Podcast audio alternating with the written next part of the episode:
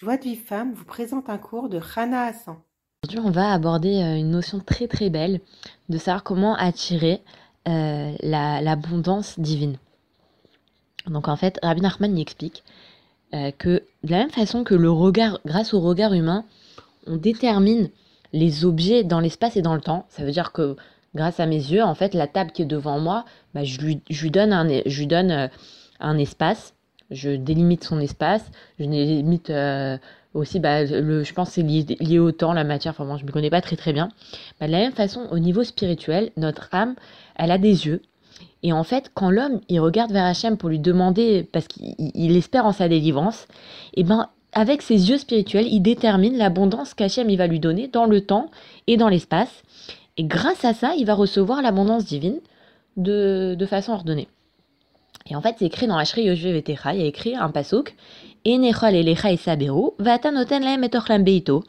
Tous les yeux se tournent vers toi avec espoir, et toi tu leur donnes leur, euh, subsistance en temps voulu.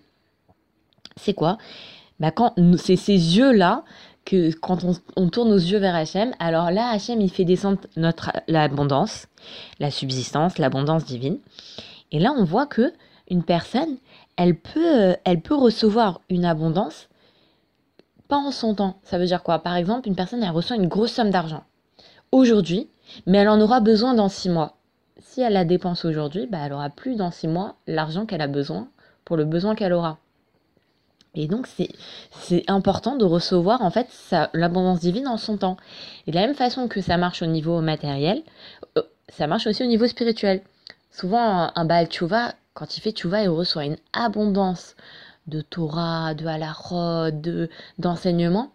Il n'a pas forcément les, les, réceptacles pour le recevoir. Ce qui fait que après il devient triste, il devient mélancolique, il s'embrouille.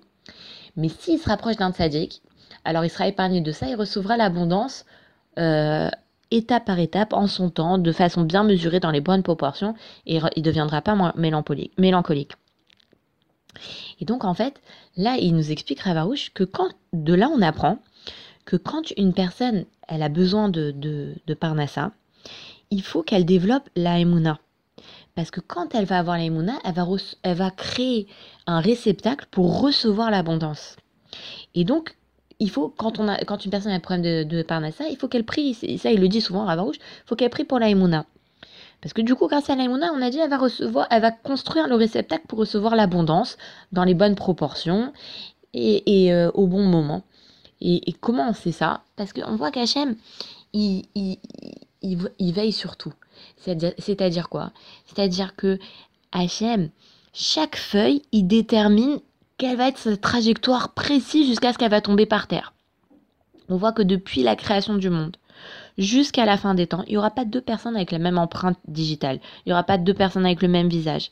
Donc en fait, il faut qu'on se renforce dans la providence divine et croire que vraiment, Hachem, il a, il m'a pas oublié.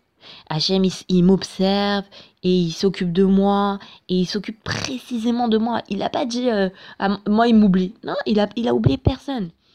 Et donc je dois pas m'inquiéter. J'ai aucune raison de m'inquiéter. J'ai aucune raison d'inquiéter. Et, et, et au contraire, pourquoi, pourquoi je m'inquiète? C'est parce que je pense pas que tout vient d'Hachem et qu'Hachem il, il veille sur moi. Alors du coup, je me dis, oulala, mais qu'est-ce qui va m'arriver? Euh, Voilà, euh, euh, j'ai plus, j'avais ce travail-là, maintenant je l'ai plus. Comment, qu'est-ce qui va Mais si j'ai Aïmouna, qu'Hachem il veille sur moi, alors je je m'inquiète pas. Et même si je m'inquiète, je demande à Hachem, je dis, écoute Hachem, s'il te plaît, aide-moi à avoir confiance que tu vas me donner l'abondance, mais qu'avant je la reçoive, il manquera de rien. Et, et donc, comment on va se, renforcer dans la providence Il faut, donc ça c'est un, une chose que vraiment, Ravarouche, il le dit dans le, jardin de la foi, et il le répète à plusieurs endroits, et, c'est vraiment hyper important. Il dit il y a trois étapes dans la Première étape, ça vient tout vient d'Hachem. Deuxième étape, tout est pour le bien. Troisième étape, qu'est-ce qu'Hachem veut de moi? La première étape, croyez-moi, on croit qu'on sait, mais on sait que ça vient d'Hachem, bien sûr qu'on sait que ça vient d'Hachem, on sait que tout est géré par Hachem, bien sûr on le sait. Mais quand une mais, mais cette étape-là, je pensais pas qu'elle était aussi dure, mais elle est difficile. Quand une personne vous humilie, c'est pas facile de dire ah, c'est Hachem qui m'a humilié, c'est pas cette personne. Quand quelqu'un vous crie dessus, il s'énerve contre vous. De se dire, c'est pas elle qui s'énerve contre, contre moi, c'est Hachem qui s'énerve contre moi. Quand euh, euh, le patron, il nous, a, il nous a baissé notre salaire, ou il nous a pas renouvelé votre contrat, ou il nous a... Dire, c'est pas le patron, c'est Hachem. Ça, ça, la première étape, elle n'est pas évidente. Il faut acquérir cette première étape. Ça vient, c'est Hachem. C'est pas le policier qui m'a arrêté, c'est pas ma prof qui m'a mis une punition, c'est pas, c'est Hachem. C'est Hachem.